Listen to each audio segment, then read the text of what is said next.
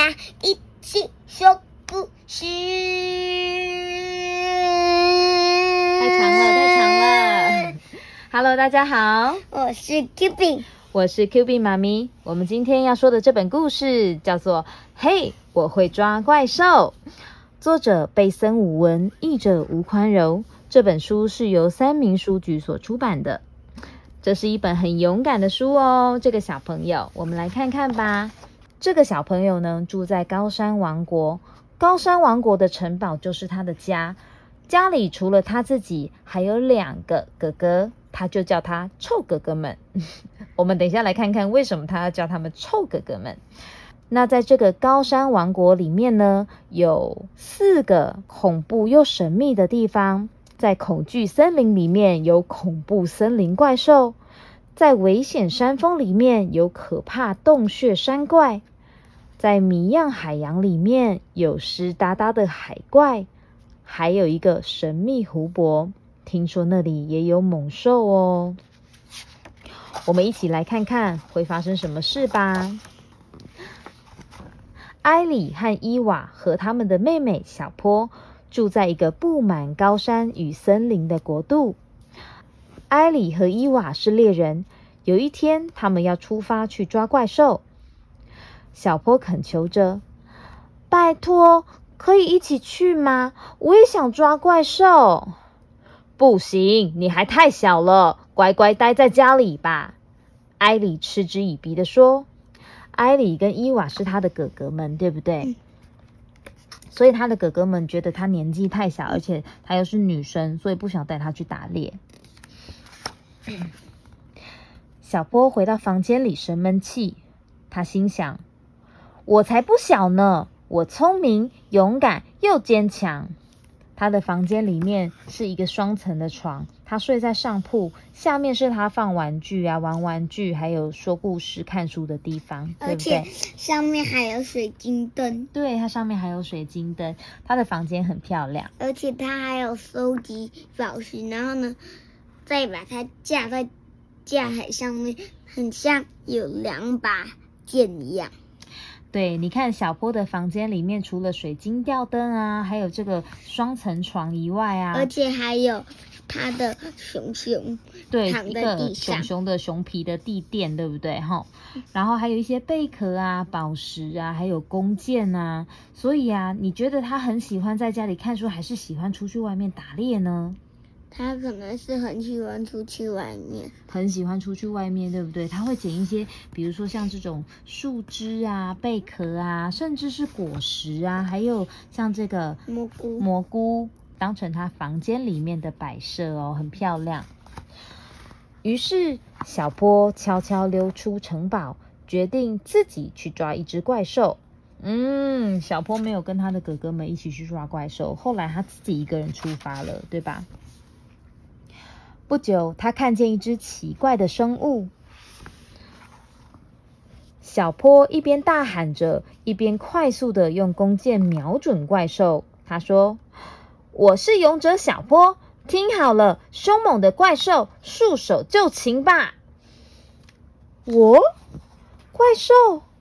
我才不是呢！那个生物说：“我是鹰头狮格里芬，快放下弓箭！”我不会伤害你的。这个格里芬啊，有一个老鹰的头，然后还有老鹰的翅膀，却有一个狮子的身体，对不对？很特别吧？它是一只粉红色的，上半身是老老鹰，下半身是老虎、狮子。对，狮子跟老虎其实长得一样，就是下半身长得很像哈。小坡半信半疑。因为格里芬看起来就像是一只怪兽，但是啊，格里芬亲切的询问他：“你好像迷路了，需要帮忙吗？”小坡心想，他太乐于助人了，不可能是怪兽。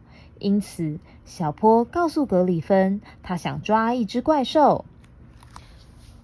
格里芬说：“我听说海里到处都是怪兽。”于是他们一起出发去寻找。嗯，这个格里芬啊，后来载着小坡飞到那个海洋那边去哦，因为他说那边好像很多怪兽。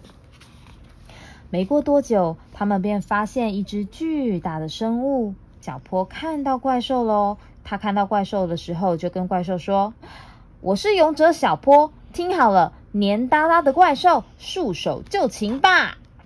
小坡伸长手，想要抓住海浪下方的怪兽，但是他不小心失去平衡，跌进了水里，扑通，他掉到水里面了。海中的生物低吼着说：“我，怪兽。”别开玩笑了，我是水妖克拉肯，你真该学学如何游泳啊！克拉肯一边说，一边把小波从海浪中救起来。小坡半信半疑，因为克拉肯不止看起来像怪兽，闻起来也很像。不过，真正的怪兽是不可能救他的，因此小坡告诉克拉肯，他想抓一只怪兽。克拉肯说：“我听说怪物都住在山洞里。”于是他们一起出发去寻找。到了山洞里，有一只怪兽背对着这只小坡，发出“轰轰轰”的声音哦。这只生物看起来、闻起来、听起来都像极了吓人的怪兽哎，但是。它不像在生气，而是正在哭泣。小坡说：“对不起，我不是有意要让你难过的。我以为你是只怪兽。”一个低沉的声音回答：“我不是怪兽，我是一只飞龙。让我难过的不是你，是有人抓走了我可怜的孩子小烟。”我到处都找不到他，我可以帮忙。我是勇者小坡，而且我想我知道他在哪里。你觉得他的小烟宝贝在哪里啊？可能是在城堡。嗯，会不会是他被他两个哥哥抓走了呢？对不对？我们来看一下哦。有可能哦。嗯。就这样，小坡和他的新朋友们一起飞向天空，出发寻找小烟。飞龙大叫，所以这个鹰头是可以用跳，先用跳的，再开始用它翅膀用飞。对，它可以先跑，然后再跳，对不对？它一定在那里！飞龙大叫。小烟害怕的时候都会喷出火焰。他们看到城堡里面已经在燃烧了，已经失火了，所以他肯定小烟一定在城堡里面。于是他们朝着城堡的方向前进。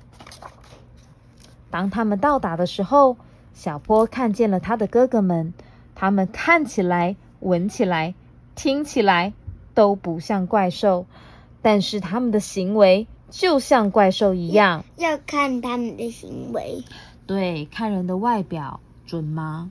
不准。对呀，我是勇者小坡，听好了，坏心的怪兽们，束手就擒吧！他在对谁说？哥哥。对，对他的哥哥们说。小坡一边说，一边把水往下倒，浇熄了火焰，当然也淋湿了坏心的哥哥们满身湿。马上把那只龙放出来！小坡大喊。这些生物亲切又友善，我们不应该抓它们。他接着严厉地说：“艾里和伊娃因为没有被飞龙吃掉而松了一口气，他们答应再也不抓怪兽了。”最后，小燕有回到妈妈的身边，对不对？跟妈妈一起飞走了。从此以后，小坡最喜欢在广大的国度里四处遨游，和他遇见的奇妙生物们交朋友。当然是和他的哥哥们一起哦，因为小坡一点都不小，他聪明又坚强，他是勇者小坡。连他，而且他们哥哥哥们都在帮他背行李。对，哥哥们后来都有在帮他背行李。这个故事啊，是在告诉我们说，传说中的怪兽啊，或者是说，我们看一个人，或者是听他的声音，或者是闻他的味道，就可以判定他一定是什么样子的东西，或者是什么样的人吗？不一定。不一定啊，所以我们要看他的行为去做判断，对吧？所以他的哥哥们虽然看起来像人，可是他们却是在欺负野兽，他们在欺负别人，这样子不对吧？嗯他们的行为才像是真正的怪兽，对吧？嗯嗯，所以我们要自己懂得判断，好吗？那么今天的故事说到这边哦。那我们下次见喽，拜拜。